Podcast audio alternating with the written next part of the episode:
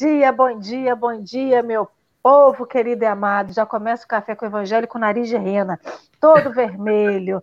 Sejam muito bem-vindos nesse sábado, dia 14 de maio, gente.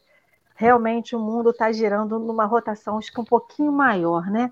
Porque assim, o tempo está passando muito rápido, 24 horas, parece que agora são 24 minutos. E a gente desperta e já tem um novo dia, né?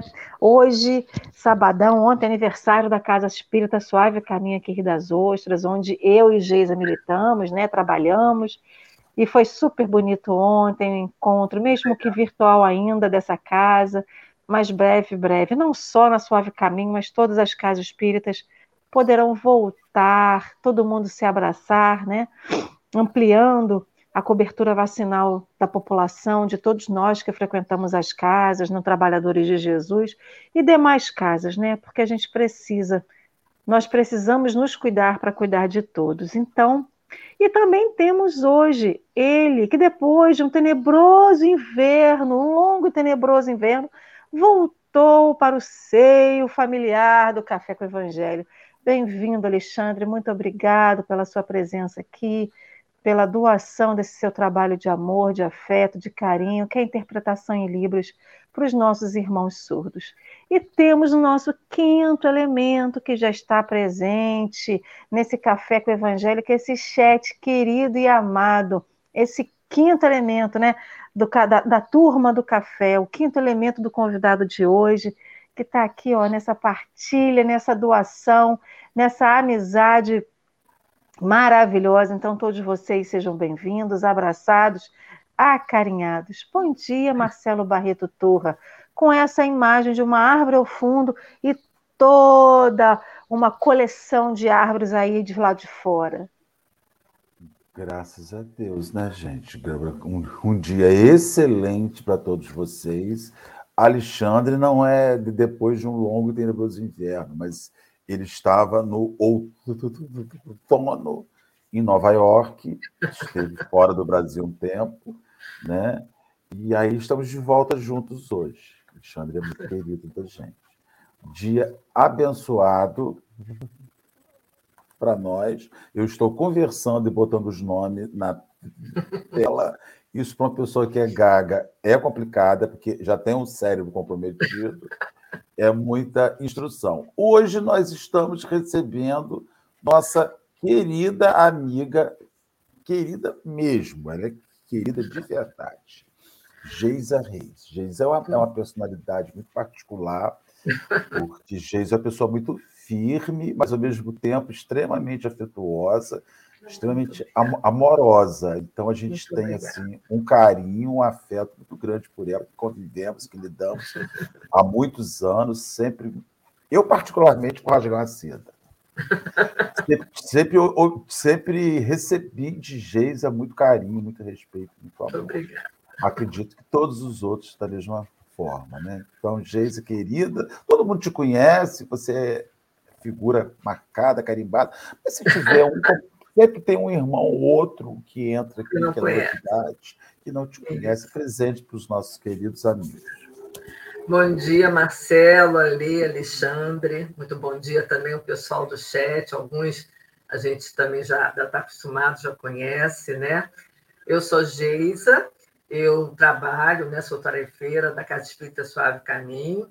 Atualmente ajudo Dora na, na missão de conduzir né, a casa, né? Aquilo que ela necessita, e participo né, das atividades, algumas atividades, agora virtuais, né, mas que com certeza em junho a gente vai estar voltando aí, pelo menos com a palestra né, aos domingos, para que a gente vá retornando assim devagar.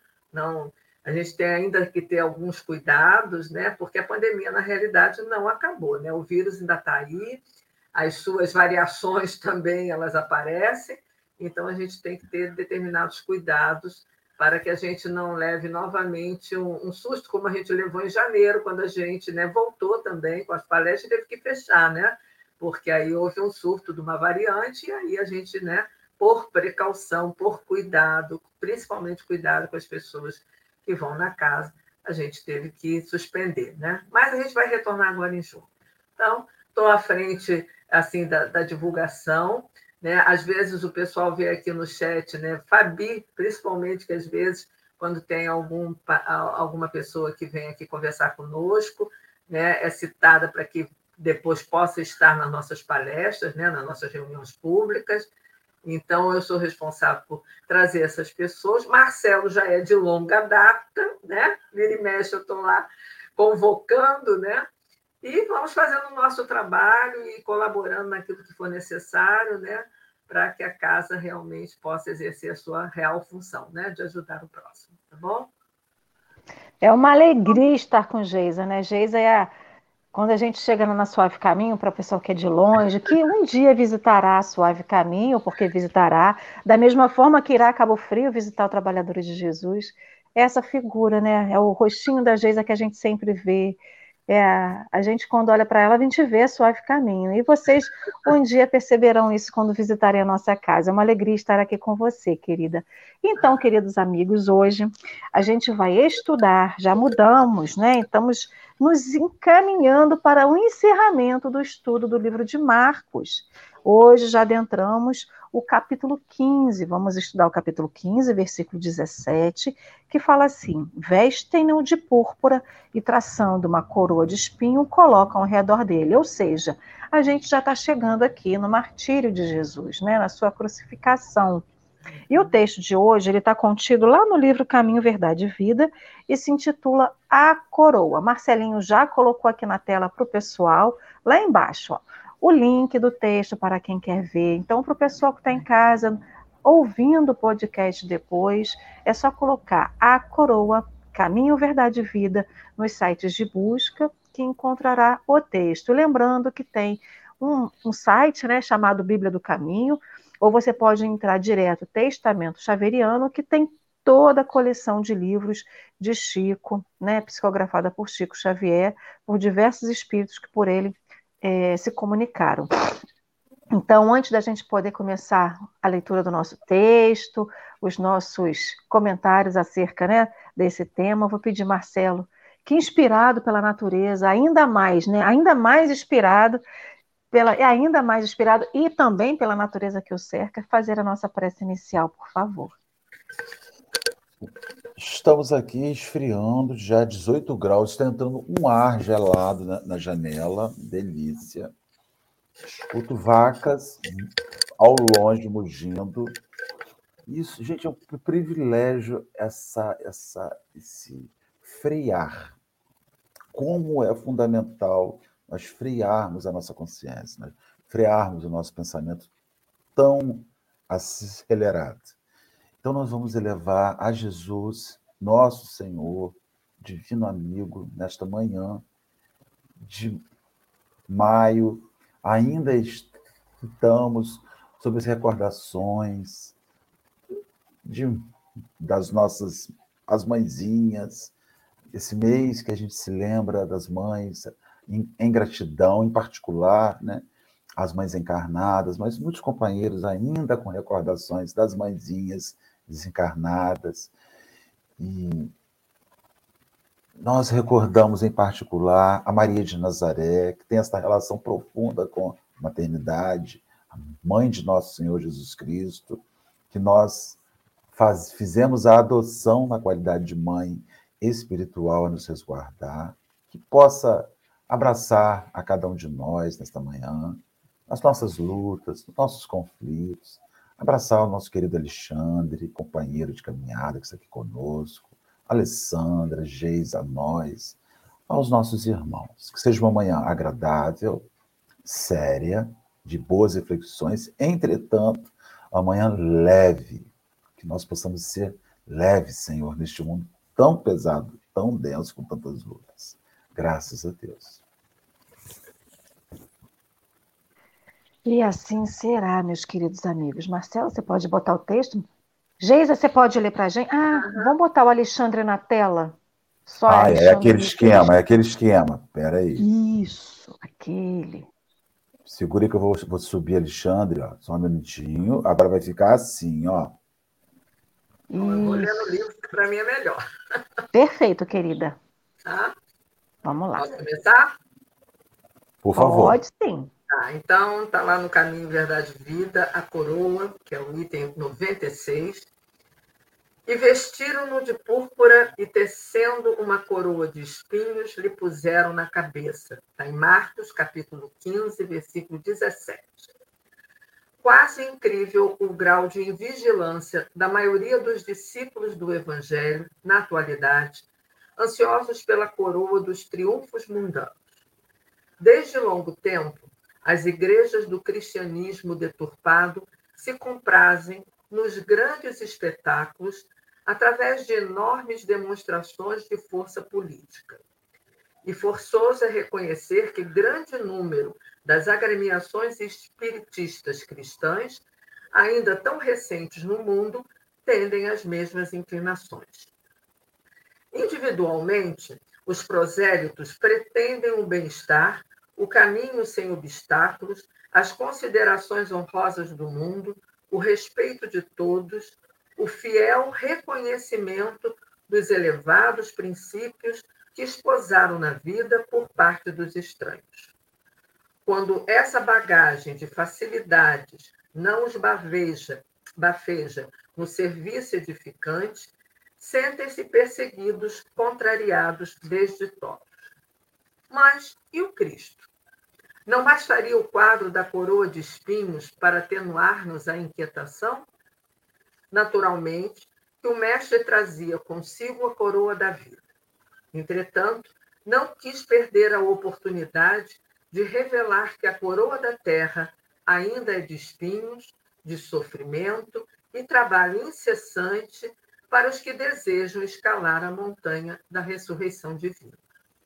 Ao tempo em que o Senhor inaugurou a Boa Nova entre os homens, os romanos coroavam-se de rosas. Mas, legando-nos a sublime lição, Jesus dava-nos a entender que seus discípulos fiéis deveriam contar com os distintivos de outra natureza. E vamos lá, né? Bom, esse, esse texto né, de Emmanuel, né, que ele nos traz, fala da coroa, e coroa é um símbolo né, de realeza, de poder, né, principalmente.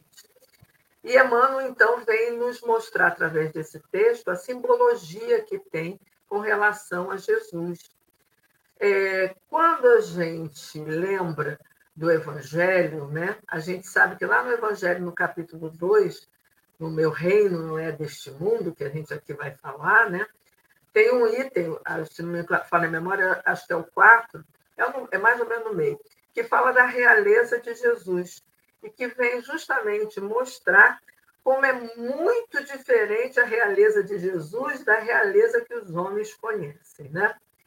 Porque, na realidade, nós costumamos, né, quando a gente fala das realezas terrestres, né, mundanas, que até é citado no texto, a gente, é, a gente geralmente denomina rei aquelas pessoas que se destacam, né?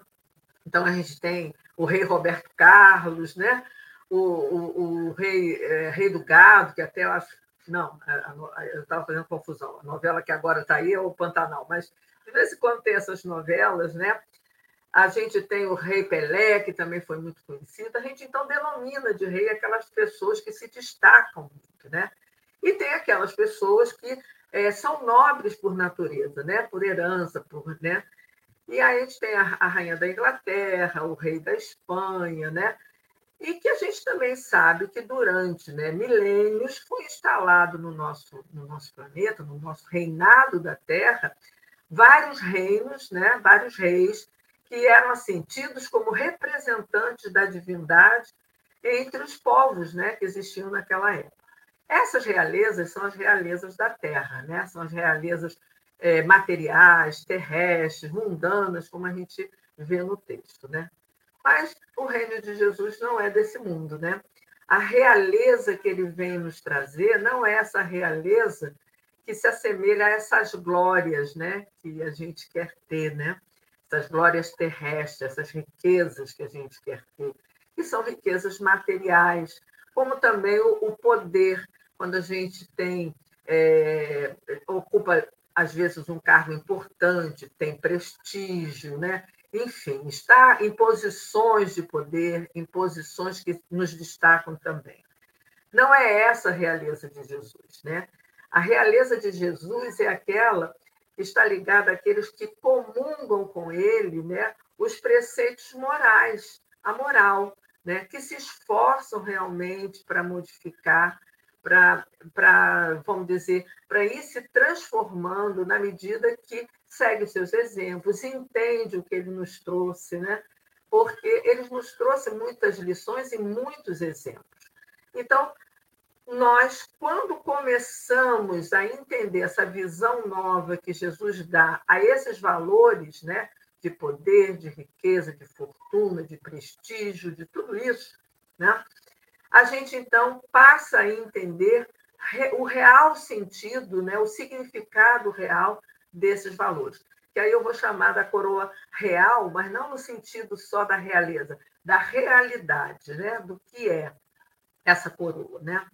Então, a gente vê muitos. É, quando a gente começa a estudar o Evangelho e a gente começa a ver tudo aquilo que Jesus nos trouxe nos seus ensinamentos, a gente começa a perceber a real coroa que ele nos trouxe, e não essa coroa né, mundana, essa coroa terrestre que a gente tanto persegue. Porque a humanidade, infelizmente, depois de passado mais de dois mil anos aí que a gente tem, ainda a gente vê essa perseguição, né? o querer ter prestígio, poder, né, riqueza, sem entender como lidar com todos esses valores.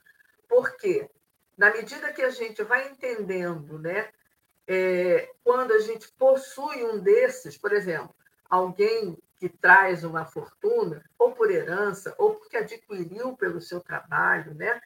A gente entender que esses valores, então, eles, é, ao mesmo tempo que a gente vai lidar com eles, que a gente vai utilizá-los em bem próprio, porque conseguimos ou que recebemos, a gente também tem que partilhar com aqueles que estão necessitando. E aí é que vem justamente né, a visão, a ótica que Jesus nos dá para esses valores. Né?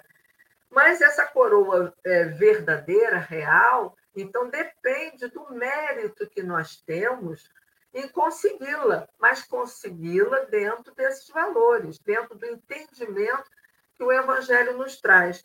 E esse texto, né, ele, ele mostra justamente, apesar de da gente vai falar da coroa de espinhos também, né? ele nos mostra que esses valores não é que a gente não tenha que tê-los, né? Mas a gente tem que entender que quando a gente chega a ocupar um cargo né, de grande poder, né, de prestígio, a gente tem muitas responsabilidades para o nosso próximo. Não é só conseguir aquele cargo, né? E aí é, a gente sabe que naquela época, né, de Jesus, os judeus esperavam pelo rei, né?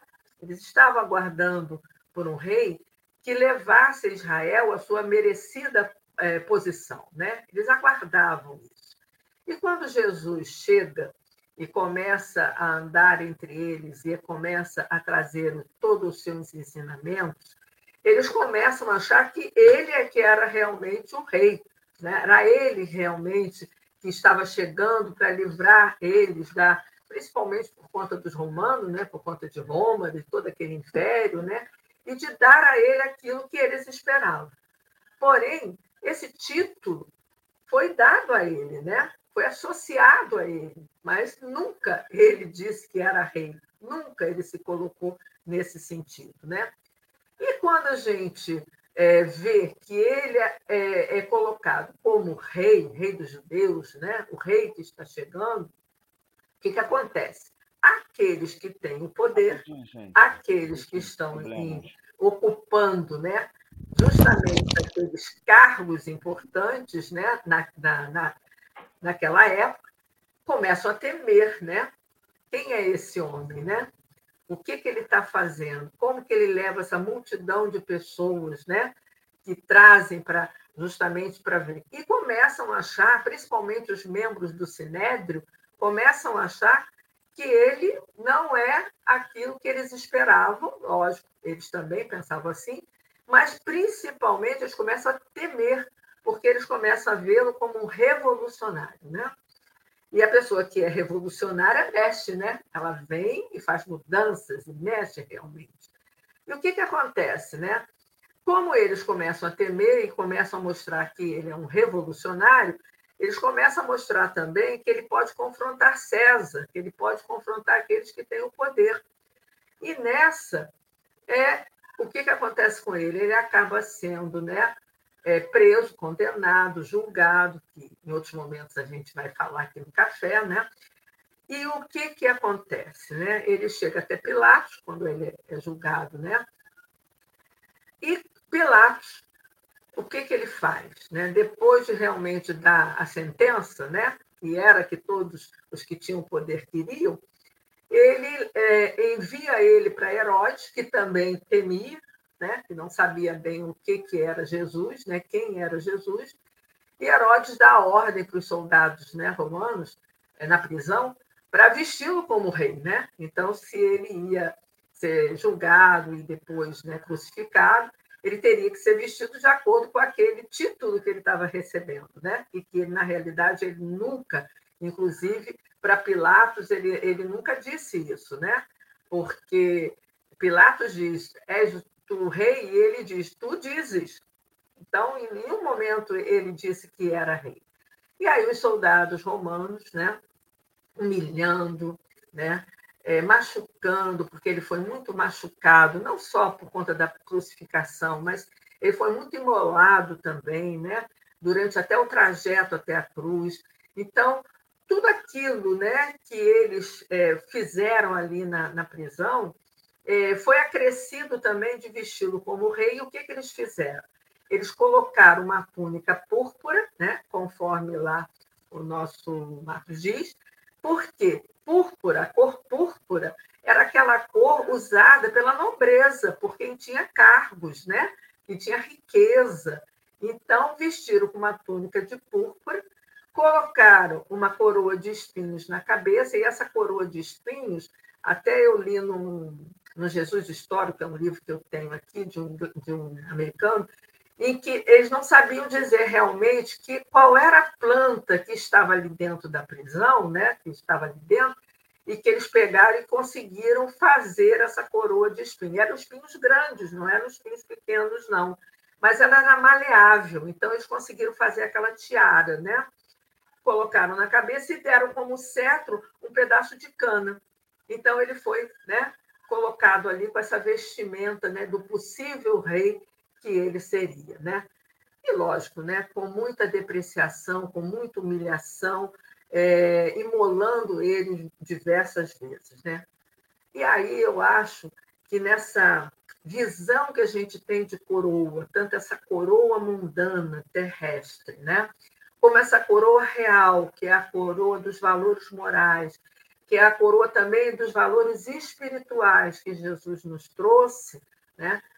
no símbolo dessa coroa de espinho que está na cabeça dele, né, nada mais é do que uma representação é, de como nós ainda não entendemos esses valores que Jesus nos traz. Entendeu? Bom, vou parar por aqui para deixar vocês também conversarem. É, uma das coisas que esse, esse momento né, me chama muita atenção, gente, diante de toda essa disposição que você faz inicialmente, é a, o, o momento em que a força moral de Jesus, mesmo ele sendo um homem pobre, sem recursos, filho de um filho de um carpinteiro, ali ele demonstra de onde vem o poder. Os soldados eles agem com ironia, com cinismo, agem de cinismo com ele no fim da vida, como muitas vezes nós vemos isso com, com, com pessoas Hoje, quando você quer humilhar alguém, quando você quer, você quer é, é, humilhar, você quer é, ridicularizar, a tentativa lá foi de ridicularizar o Senhor. Vestiram-no de maneira ridícula. E muito bacana sob vesti-lo de maneira ridícula, é que ele pega o ridículo e assume a realeza. É, Aí, ali, ali ele diz para você o seguinte: olha, você me bota um manto púrpura sujo, você pega espinhos e faz uma coroa e coloca sobre a minha cabeça, e eu, sem dizer nada, me apresento como um rei que sou, porque eu sou um rei da alma, eu sou um rei de dentro. E ali ele, ele faz essa relação que a nobreza, a nobreza real é uma nobreza de dentro, é uma nobreza de alma.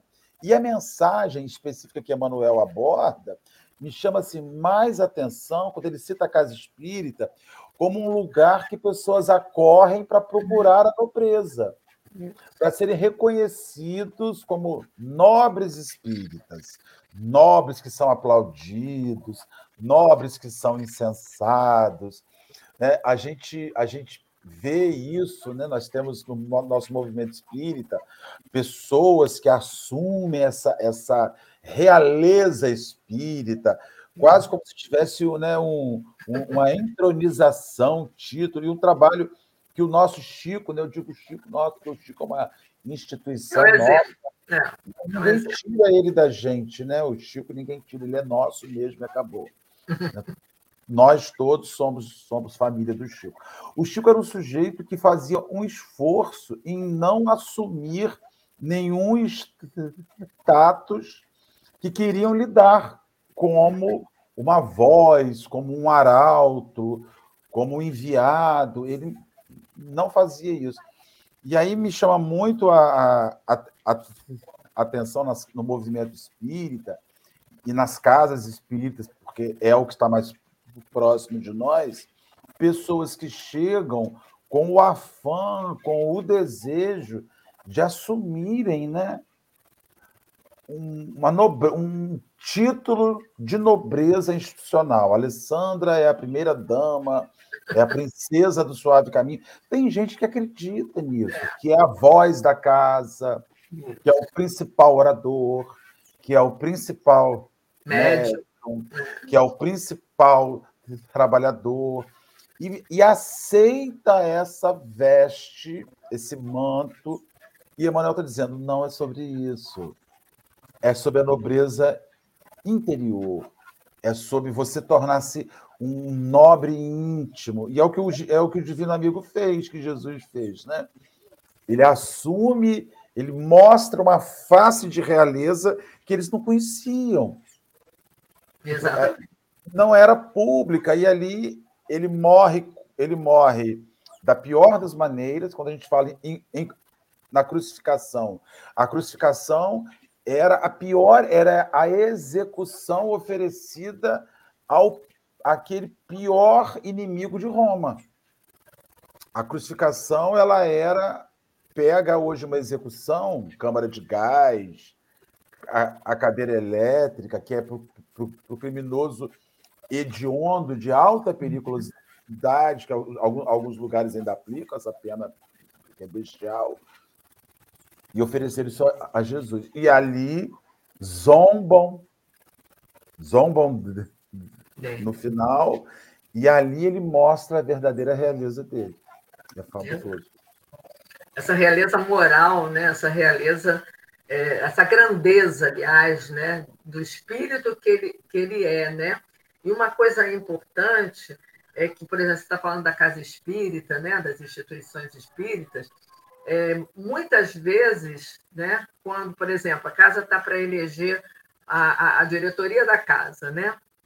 É, e às vezes a gente não consegue ter pessoas que realmente queiram, né? Não é só quando querem, tem aqueles que às vezes querem, porque acham que às vezes ocupar esses, locais, esses lugares, né? Significa ou tem um, um prestígio maior, quando não, não é isso. E quando a gente quer alguém, às vezes não tem, porque muitas vezes a responsabilidade é grande, né? E parece que as pessoas ficam assim é, com medo, né? Receio às vezes de poder é, levar a, a, casa, né? Na sua real missão, na, na, fazer com que ela realmente, né? Consiga ir à frente. Mas quando a gente segue Jesus, quando a gente realmente né, entende esses valores, essa ótica que ele traz desses valores, né? E quando a gente o segue, a gente faz o quê? A gente, além da gente poder entender que a gente precisa se melhorar, precisa evoluir, precisa se conhecer para poder ir aparando as arestas, modificando, a gente também, a gente também tem uma grande responsabilidade. E essa responsabilidade que a gente tem ela está muito associada justamente àquilo que a gente é, já passa a perceber, entender do Evangelho de Jesus, que a gente vai entendendo e vai então agindo. E esse agir nosso, a gente vai assim é, carregando as nossas dificuldades junto, porque a gente também tem, a gente não está não, não, não tá sem, sem dificuldades, a gente tem as nossas dificuldades, a nossa cruz, né, como cruz, como Jesus tem a cruz dele, né, a nossa cruz simbolicamente representada, mas que são as perseguições também, as pessoas é, reclamam, as pessoas põem ob obstáculos também, a gente acaba sendo assediado não só pelos encarnados, mas pelos desencarnados muitas vezes, porque eu sempre lembro de uma quando uma casa espírita que eu pertencia lá no Rio, né, a Sociedade Espírita Jorge, que foi de onde eu vim para Rio das Ostras, e a, a presidente, na, na, que era na época, dona Wanda, né, ela ficou muitos anos como presidente, né? A gente não entendia por que tantos anos, porque não havia ninguém que queria pegar né, essa responsabilidade, né? Na época era isso. E ela dizia assim: se eu estou nessa posição, né? Se eu estou com essa responsabilidade na casa, é porque muito eu devo e muito eu tenho que aprender. E, na realidade, é isso. A gente aprende muito quando a gente está na casa espírita, né? não só por conta das palestras, dos cursos, das atividades, mas porque a gente se coloca nesse aprendizado. E aí a gente entende os valores, né? E esses valores, eles não são só ali na casa espírita, eles são valores para a vida. E, na realidade, como o texto diz, né? A coroa de Jesus é a coroa da vida. É de todo esse aprendizado que a gente tem, né? Ale? Estava escutando vocês aí, aí um monte de coisa vieram à mente, né? Primeira coisa, né? Jesus foi escarnecido, debochado, é, humilhado, né, por aqueles soldados, e ele se calou. Ele não levantou a voz para dizer, mas eu sou rei de fato. Um rei que vocês ainda não conseguem perceber ou ele poderia usar da sua força moral para provar que ele era o rei. E ele nada fez. Ele se calou. E aí eu fico pensando, né, enquanto vocês falavam sobre a questão da casa espírita, que essa, o ato de coroar alguém, né? Então lá, a rainha é, vai passar a coroa dela para outra pessoa. A pessoa que vai receber a coroa geralmente está sentado e alguém uma segunda pessoa coloca o ato, né? Esse ato de colocar a coroa é por outras mãos que, nem, que não as minhas. Só no desenho, né? Que a gente, nos desenhos em que alguém quer roubar a coroa, vai lá e pega a coroa e, realmente a veste. Mas o ato de coroar alguém, alguém coroa outra pessoa. Então é um ato daqui para lá. Então, esse ato de coroar, alguém recebe uma coroa que é imposta por um outro alguém. E eu fico me pensando a título de exemplo da casa espírita, que nós, os frequentadores da casa espírita, coroamos as pessoas. Né? Existe uma brincadeira interna de que já disseram que a, a Geis era dona da suave caminha, porque era uma criança, era uma brincadeira, era uma criança, era uma brincadeira, era mas era isso. Então assim, mas pegando mas pegando esse exemplo, é alguém que veste essa coroa. Então todos esses publicamente é, oradores da, da doutrina espírita, eles estão ali fazendo a sua tarefa, mas quem coloca a coroa neles de importância, de que é o melhor, de que fala bem, de que é o que mais representa a doutrina, somos nós que colocamos. E aí tem esse ato, nós colocamos a coroa nele, mas também nós tomamos posse dessa coroa depois que ela é, nos é dada. Então, Jesus podia reclamar sua coroa de fato, não a de espinhos, mas a de luz que ele já possuía. Agora, quantos de nós não vestimos uma, cara, uma, uma coroa que não é uma coroa própria para nós? nos impõe coroas, que seja de dona da casa espírita, do melhor orador da casa espírita, aquele ali, aquele ali é o palestrante que a casa espírita tinha que chamar toda semana, porque ele fala bem. É. Mas é uma coroa que a gente toma posse, por mais que alguém coloque na gente, a gente se apropria dela. Então Jesus não se apropriou da coroa de espinha, com ela ele padeceu. Mas essa não era a coroa dele. Agora, qual é a coroa que eu fico colocando na minha cabeça, ou que alguém coloca e eu fico ali cultivando, cultivando? Porque o que, que traz essa figura do rei, aquele que comanda, né? É aquele que está à frente do seu exército, instruindo, é aquele que luta as lutas justas junto com, com, com, seu, com seus comandados, é aquele que vai tomar o poder de decisão da melhor. Da, quer dizer, isso que a gente esperava, né? É o que a gente espera, né? Que esse rei tome o partido de todos aqueles que estão sob a sua tutela. Então é ele que vai para frente da batalha, é ele que toma as decisões, é ele que vai dizer, olha, protege fulano, o outro é mais forte, coloca na batalha. Então, é, é o que cuida. Então, aquele que veste a coroa, que porque tem a moralidade de fato para vestir uma coroa que não é uma coroa física, mas é uma coroa espiritual, ele cuida. Hoje a gente chega e olha para Emmanuel e diz que Emmanuel é nosso, e que, desculpa, que Chico é nosso, que Chico foi o que foi, ele vestiu uma coroa de luz que não foi imposta por nós. Mas ele comandou, ele ajudou, ele auxiliou, mesmo dentro da sua humildade. Então, esse título de rei não é para quem tem posses materiais, mas quem tem posses morais e espirituais. E aí, eu fico pensando que tem um outro lado. Né? Quando a gente recebe a coroa dos outros e toma posse dessa coroa que não é nossa, a gente acha que a coroa dá um, um é, imunidade. Emmanuel vem falando aqui, né? Que quem veste essa coroa, ele, ele acha que vai ser que ter o quê? Vai ter bem-estar, um caminho sem obstáculos, as considerações honrosas do mundo. Então ela não dá um, imunidade. Eu não visto uma coroa, ela não vai me livrar. Eu sou o rei dos judeus.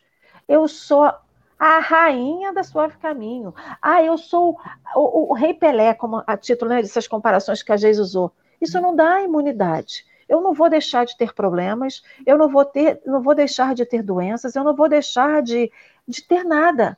É justamente porque o rei tem que tomar as decisões, quem possui a coroa, na verdade, né? Que seja o príncipe, o conde, ou qualquer tipo de, de nomenclatura, mas aquele que veste aquela coroa, ele está ali justamente para dizer assim: se ele a recebeu, e aí a gente acha que a espiritualidade nos concede essa coroa de luz é justamente para a gente proteger as pessoas. É para a gente poder fazer o que de fato tem que ser feito. E não que ela vai me botar com um escudo e dizer: eu não vivo mais nada de problema no mundo. Tem uma coroa e ela é a minha, a minha. É o meu escudo que vai me proteger de tudo. Muito pelo contrário, é o escudo que vai te colocar à frente de tudo. Você, com a coroa, será o escudo de tudo, de todos aqueles que você protege. Não o escudo que vai impedir que as pessoas sofram, mas que você possa escolher estar ao lado dela para descobrir quais os melhores caminhos, né? Então, é, foi isso que eu fiquei pensando, né? Porque a gente acha que essas coroas elas dariam imunidade a Jesus. É. Quem não achou? Depois Jesus foi tirado de Jesus aquele manto púrpura, ele ficou com as suas próprias vestes quase nu. E achou, e o pessoal achou que ele com aquela cruz, com aquele, com aqueles trapos que vestiram ele e com aquela coroa, daria imunidade a ele que ele não sofreria. E ele sofreu tudo que ele tinha que sofrer, não porque aquilo dava imunidade, e não que ele não precisasse, mas porque ele precisava mostrar que a carne padece. A carne padece, o espírito sobrevive. E o espírito sobrevive além daquela coroa, né? Então, que a gente não pense, porque a gente está na casa espírita, que a gente tem o apoio, a proteção do nosso anjo guardião. Eu estou na casa espírita, sou tarefeiro, faço tudo na casa espírita. A Geisa manda, eu faço. Alessandra vai para o evento. Alessandra vai para o pá. A gente faz tudo na casa espírita. Isso não é imunidade. Ser espírita não é ser imune. A coroa, de, a coroa que a gente veste de espírita, né? Porque a gente veste a coroa de espírita. Não, eu sou espírita. Sou, sou tarefeiro, faço café com o evangelho, faço e aconteço. Isso não dá imunidade, muito pelo contrário. Te dá a certeza de que você vai ter amparo, mas você vai estar protegendo quem está perto de você. Fala aí, Marcelo. E, e, e, e isso não te faz um nobre um nobre de espírito. Esse trabalho. Você quer ver uma coisa que eu gosto muito? Às vezes você conversa com um assistido da casa espírita, aquele cara que vai lá buscar a cesta básica, aquela senhora que vai buscar aquela cesta básica, ela tem uma vida tão ruim materialmente, tão ruim, filho preso, doente, sem plano de saúde, sem acesso à saúde, sem dinheiro para pagar uma consulta, se alimenta quase que exclusivamente da cesta básica que você dá, e a pessoa tem um comportamento nobre. Ela não faz da vida dela um muro de lamentação.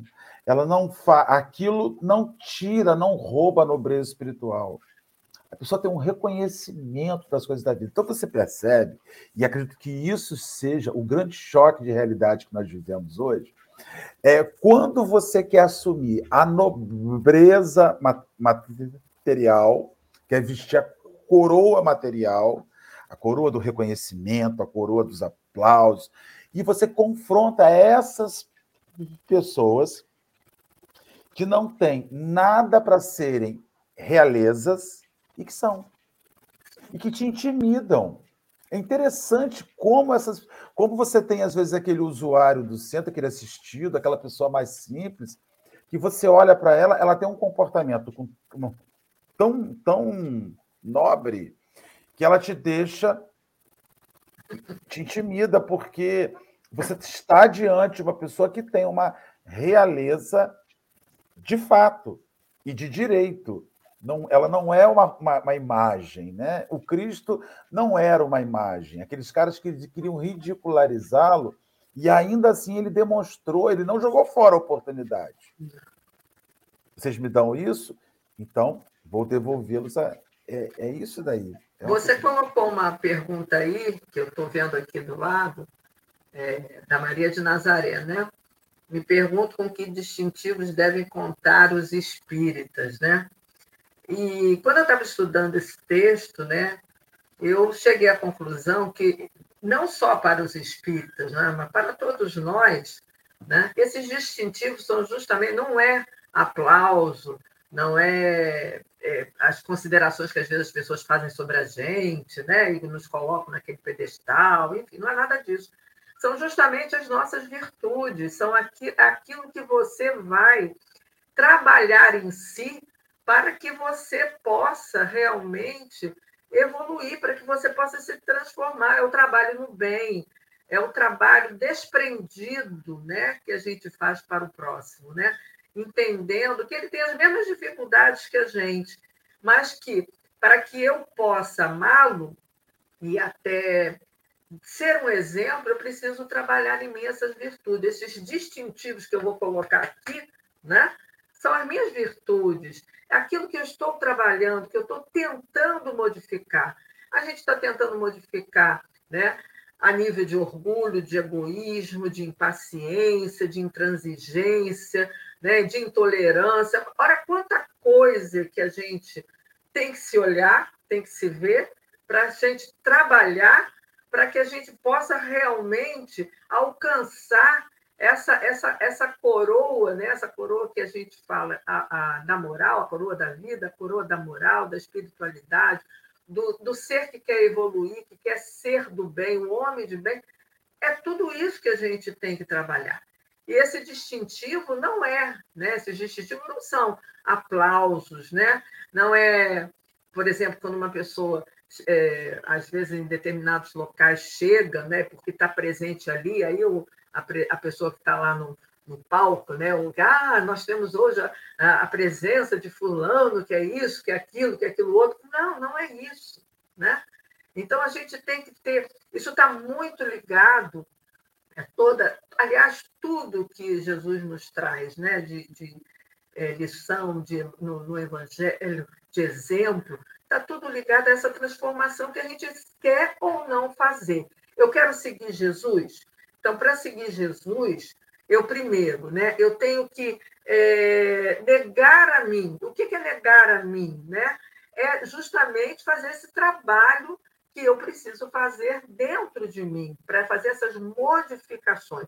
Eu vou deixar de ter problemas, eu vou deixar de, de sofrer perseguições, muitas vezes, até individualmente, né, pelo tipo de vida, às vezes a gente sofre perseguições de amigos, de pessoas que não gostam da gente, enfim, né? A gente vai ter todas essas problemáticas, isso vai acontecer com a gente, não, não vai ser diferente. Mas eu quero seguir Jesus. Então eu sei que esse caminho também, para mim, vai ser tortuoso. Eu também vou ter que fazer um aprendizado a nível moral, né? de, de procurar me melhorar.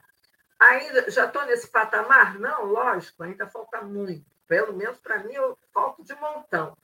Mas é como a Ali até citou, né? Que coroa que eu quero realmente colocar em mim?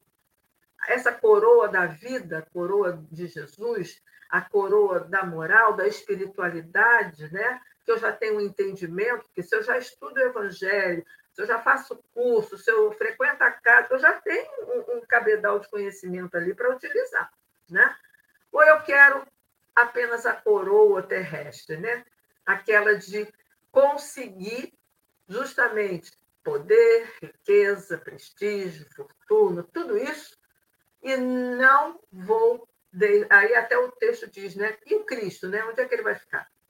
Quando eu sigo essa parte aí, terrestre, mundana, material, muitas vezes o Cristo eu não presto atenção, eu deixo de lado, né? Posso fazer uma parte rapidinho? A gente fica. É, a gente tem que lembrar que esse distintivo, ele é um distintivo material, mas imagine se a espiritualidade, toda vez que a gente exercesse um trabalho bom, sabe aquelas estrelinhas da escola que antigamente tinha, que a gente ganhava as estrelinhas pelas boas atitudes? que a gente ganhasse essas estrelinhas da, da, da espiritualidade, né? Então, aqui Emmanuel vem dizer que a terra, né, que Jesus trazia, como você mesmo disse, Geisa, Jesus trazia a coroa da vida. Mas que nós, que Jesus não deixaria de deixar, né, não deixaria de revelar para a gente, que a coroa que a gente ainda tem na terra é de espinho, de sofrimento e trabalho incessante. E aí a gente fica pensando, esse distintivo que deveria nortear a todo cristão é, é o distintivo do trabalho. Trabalho. Porque do trabalho você tem o trabalho íntimo, você tem o trabalho pelo outro, você tem o trabalho pela causa, o trabalho pela casa, e você vai tendo trabalhos. Então é o trabalho que a gente tem que ter. É o que Emmanuel sempre traz para a gente, né? Trabalho, servir, né? disciplina. Né? Oi? O servir, né? E isso, trabalho, disciplina. Então, na dúvida, trabalhe. Trabalhe em prol do próximo, trabalhe em prol de você próprio, trabalhe em prol da casa, porque a casa precisa, trabalhe em prol da causa espírita, que é muito maior do que a casa, é a, a causa de toda uma doutrina que precisa se, se rever constantemente, não deixar que ali se instale né, esses reis, esses, esses essa nobreza, é, essa nobreza material que é falha, que é perecível e que, que erra, né? Então, isso também a gente precisa trabalhar pela causa espírita, porque a causa espírita também é frágil, porque ela foi demandada dos espíritos, mas quem está aqui exercendo somos nós humanos, né? Então que a gente não esqueça isso, que a nossa coroa ainda é de espinhos, não como uma punição, mas como um processo de purificação, né? E que a gente não pegue essa coroa e coloque ela como um muro de lamentações, como o Marcelo falou, né? E nem como escudo para receber as suas benesses. Porque da mesma forma que ela dói, ela limpa, ela purifica. Então, eu acho que essa. Primeiro que a gente tem que ter cuidado de não vestir nem capas e nem coroas que nos vestem. E quando a gente se perceber, que a gente possa discernir, que é um outro trabalho, entre uma e outra e descartá-las, não é isso? Marcelo, meu querido, vou deixar você com as suas considerações finais, para que depois a gente encaminhe o restante. É, eu só gostaria de emendar o que você falou aí, porque essa, essa essa situação toda que não é real, ela faz da gente, quando a gente assume uma nobreza que não existe, uma nobreza de aparência, pessoas que decepcionam pessoas. Quantos falsos nobres, quantas falsas pessoas que pegaram cetros, pegaram coroas, pegaram lugares, posições, e determinada hora jogaram aquilo tudo fora e decepcionaram os outros, não quiseram. Né? É, caso, você estava falando sobre a, a diretoria de Casa Espírita, a pessoa acha que vai ser o dirigente da Casa Espírita para contactar o guia espiritual da casa, né? vai ser o, o canal. Aí descobre que tem que pagar conta de luz, pagar conta de telefone, tem que pagar a internet, tem que mandar limpar, pintar a casa, arrumar pedreiro. E descobre. Manutenção. Que, não, manutenção, tem que trabalhar, vai receber a ligação. Quando o alarme, quando o alarme do centro alarmar, para quem vai ligar? O, a, a, empresa, o presidente. Né? Vai ligar para o presidente ou para algum companheiro que é da diretoria que diga: pode botar meu telefone.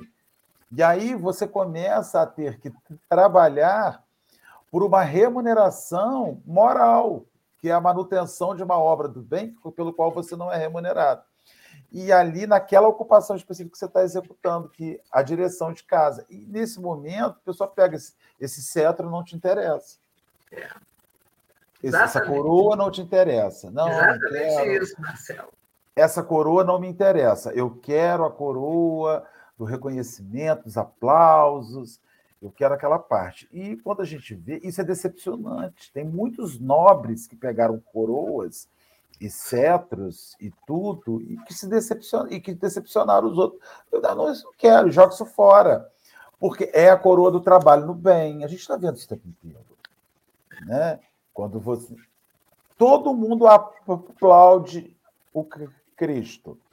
Vou resumir aqui minha consideração. Todo mundo diz que Jesus é guia e modelo, mas vê se alguém quer virar ele. Todo mundo bate palma e diz: o Cristo é nosso guia e modelo. Jesus, 625 do livro dos Espíritos, é o nosso guia e modelo. Mas você quer virar aquilo? Ele é guia e modelo maravilhoso, a gente incensa, bate palma. Aquela coroa a gente não quer, não. É. Exatamente. É isso. Maravilhoso estar com o Geisa. São minhas considerações finais aqui nessa manhã, deliciosas. Antes de passar para a Geisa, Alexandre, querido. Ah, Alexandre pede sempre para a gente não, não perguntar ele, me perdoe, porque aí ele pode continuar interpretando. Geisa, então, minha querida, desculpa, Lê. Deixo você, então, com as suas considerações finais, depois o encerramento, a prece, tudo que você trouxer para nós. Uhum. Olha só, é, não tem muito a falar, não, acho que a gente já falou bem, né? Mas a gente, o que eu pelo menos gostaria, né, e, e eu estou dentro disso, faço parte disso, né, é que a gente tenha a real compreensão desses valores que Jesus nos traz, a ótica que ele nos traz, e utilizar né, essas ferramentas que o Evangelho nos dá para que a gente possa realmente é, nos modificarmos, fazer o que é necessário para seguir realmente esse modelo que a gente fala, né?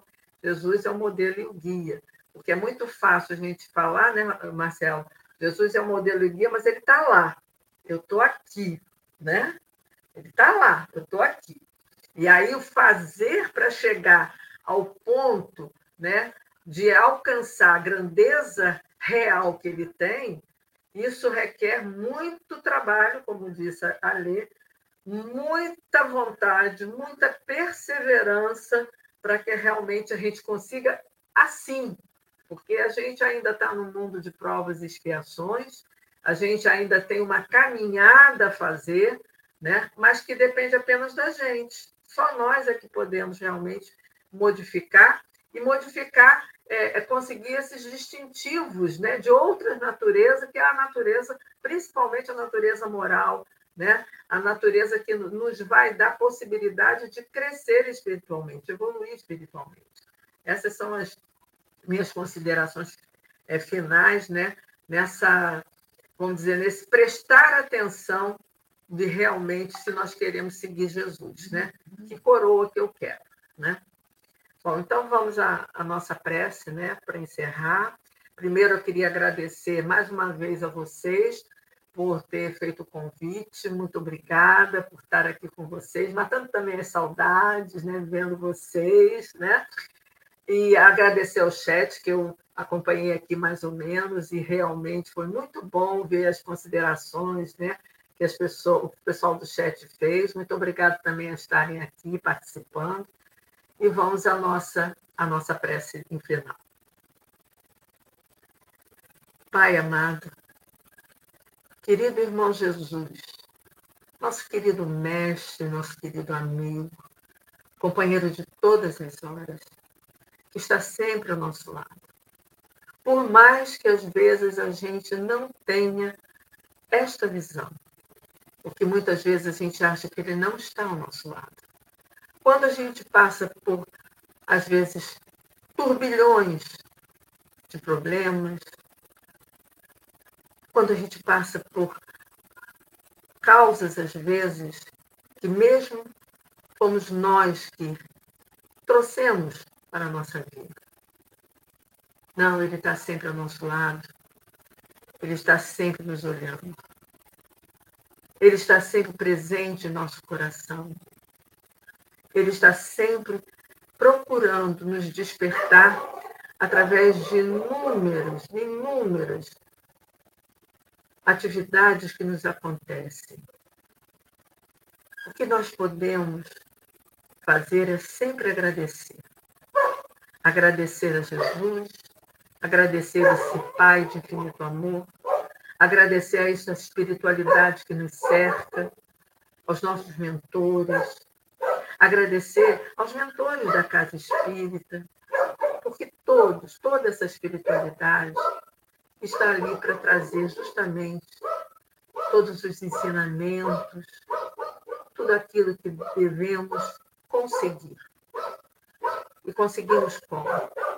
A moral que queremos ter melhor, nós precisamos conseguir através de nós mesmos, através do nosso esforço. Se queremos alcançar algumas virtudes que não temos, precisamos trabalhá-las.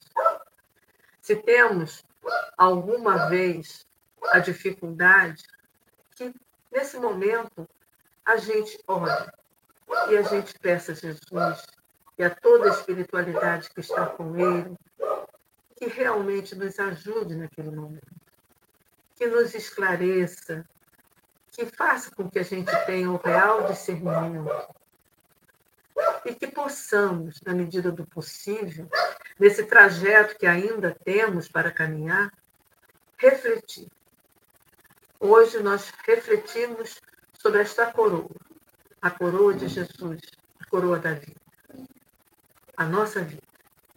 Então, que possamos continuar nesta reflexão, não só após o café, mas em todos os momentos do nosso dia, porque é quando nós podemos estar confrontando tudo aquilo que queremos conseguir seguindo Jesus.